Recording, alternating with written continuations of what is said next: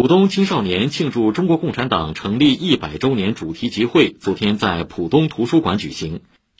为推动学党史和为青年办实事有机融合，在主题集会上，浦东共青团正式发布了“我为青年做件事”十大实事项目，努力解决浦东青年的急难愁盼。